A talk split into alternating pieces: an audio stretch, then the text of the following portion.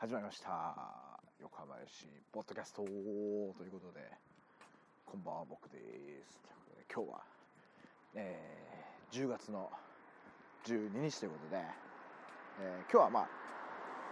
昨日と違ってちゃんと日付が変わる前にね、えー、着きましてね地元の駅にね。もうこれはもう余裕で帰れますんで。まあつってもまあ別に早い時間じゃないんでね。あれなんですけどもまあまあなんとかね。はい。同じ日に同じ日ってもうすごいですね。昨日は真夜中に死力して今日もまあ今日もね十分真夜中なんですけどね。はい。まあまあ元気にちょっと収録してね行きましょうということで、まあ、今日は、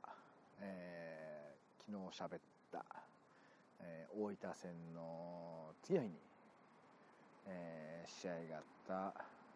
横浜 FC 4月の試合の話をしましょうかねということで、えー、まあ大分戦の翌日ですね、はい。まあ、元気に、まあ、大分戦の翌日ですね。翌日ですね、えー、元気に。元気ではないな。えー、行ってきましたね、まあ、この試合がまあ今シーズンもなでしこリーグ一部的にはホームの最終戦ということでね、はい、まあその大分戦もねシーガーの選手がね挨拶に来てくれてたってのもありましたからね、えー、結構お客さんもねいっぱい多くて、えー、バックスタンドにはねあのまあ、コロナ前に出したあのクソ長いビッグフラッグがね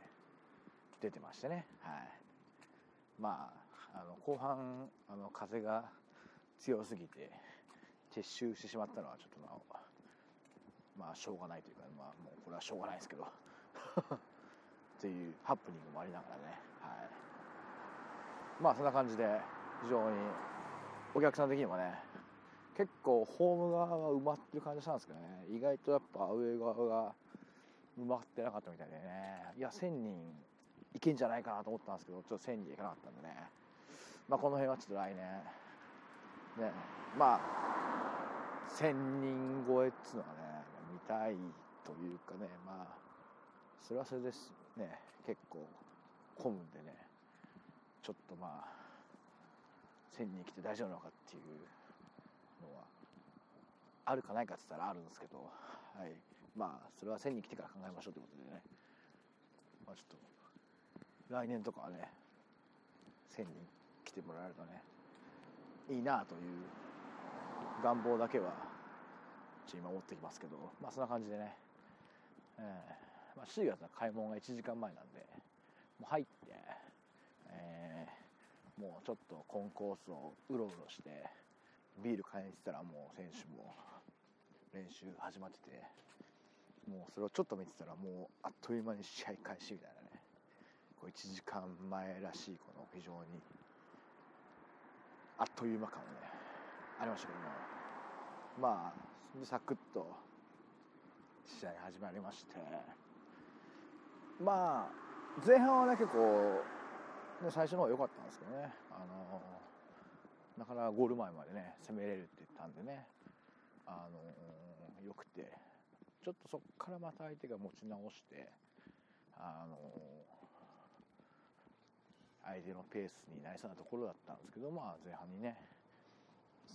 セセットプレーフリーキックだったはずなんですけどまあゴール前で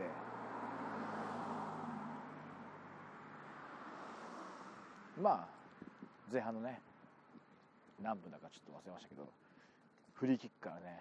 まあ、めちゃくちゃごちゃっとして多分跳ね返されて跳ね返しじゃないごちゃっとしたところで気づけば決めるっていうね、うん、まあ全然本当にもうまあなんですかね気合で押し込んだというよりはなんかこういいとこにいたっていうねとこもあったと思うんですけど本当にねいい形でね先制点を取れましたね。まあセットプレーもね。での点数はまああんまほどがない。コーナーコーナーでありましたかね。なかなかねちょっと取れないところがあったんでね。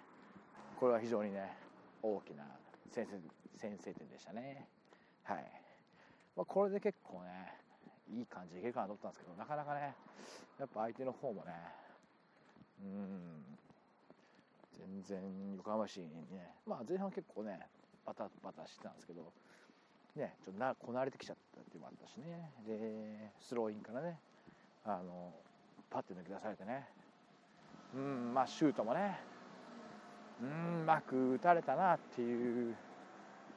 うん一瞬の隙を使ったって言ってしまえばまあそれまでなんで何とも言えないですけどね。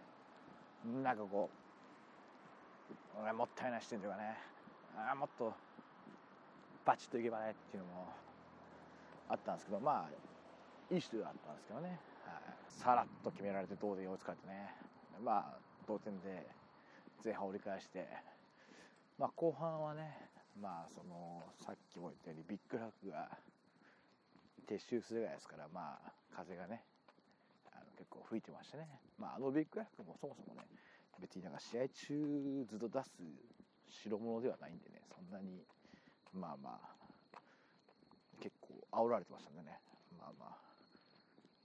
ね。まあそれぐらい風が結構強かったんでね。あので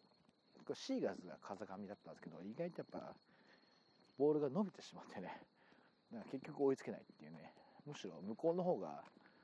多少アバウトに蹴ってもボールが止まってくれるんで、うん、なんとか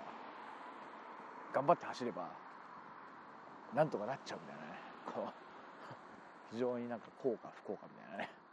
まあ、これ男子とかだったらまたね全然そういう風を計算してっていうのもあるかもしれないですけどなかなか女子だとね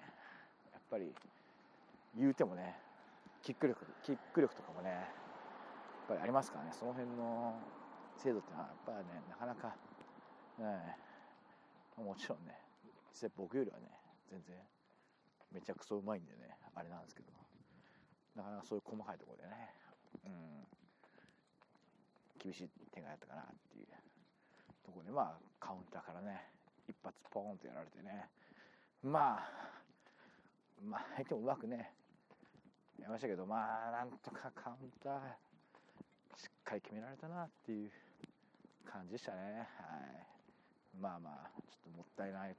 もったいないっていうかまあうまくね抜けられちまったなっていう感じでね。はい。まあ失点しまして逆転されましてまあその後はね攻めたんですけどね。うん。なかなかねやっぱあと一歩まあ2歩ぐらいですか。うん。届かなかったっていうねことでね、まあ、結局ねやっぱボール持っててもやっぱ結局やっぱコーナーキックとかね。このこの間のアンジュビオレスは結構コーナーとかもあったんですけどこの試合は全然ね、まあ、セットプレーちょこちょこあるぐらいでコーナーキックも取れなかったねなかなかね相手のエンドにうまくね入り込めてなかったっていうのもねあったしね。まあということでね、まあ、相手もねこう強かったですよね。うん。まあ。まあそんな感じでねなかなかと厳しい展開のまま進んで結局、えー、1対2で負けということでね。うんまあちょっとねホーム最終だったらねなんとかね勝って終わりたかったですけどまあ残念ながら敗戦ということでね。まあまあちょっと残念でしたと言うしかないですけどね。まあちょっとね今年は結構ねあの開幕前からね。あの優勝だってこう意気込んだ割にはねちょっと厳しい結果だったんでね。まあねその辺は選手の皆さん分かってるし、まあ、まあ現地見て感じだとね本当にすげえ頑張ってるんですけど本当になんかもうあと一本当にちょっとの差っていうかねそんなに別にこんなに下にいる順位じゃないようないようだったんですけどね。やっぱ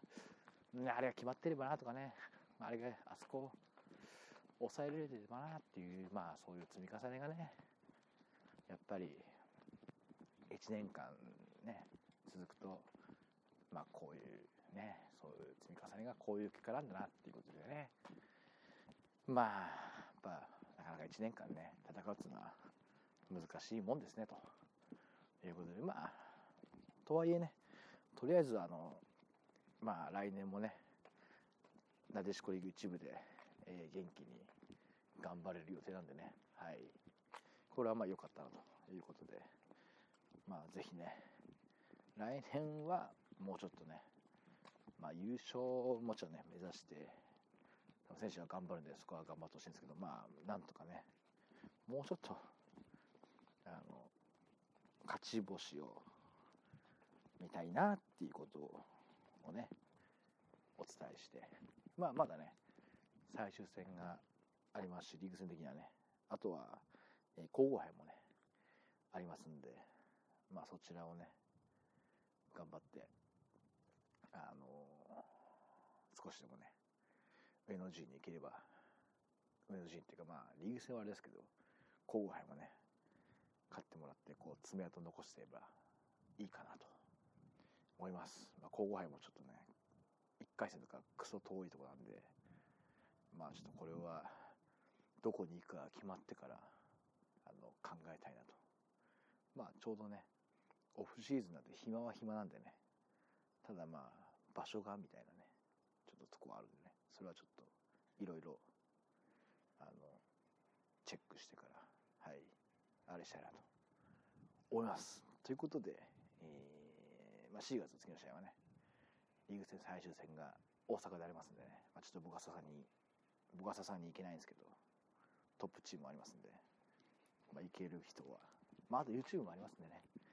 そちらで、まあ、試合前に見ていただくのがいいんじゃないかなということで。はい、えー、家に着きましたんで終わりにしましょうは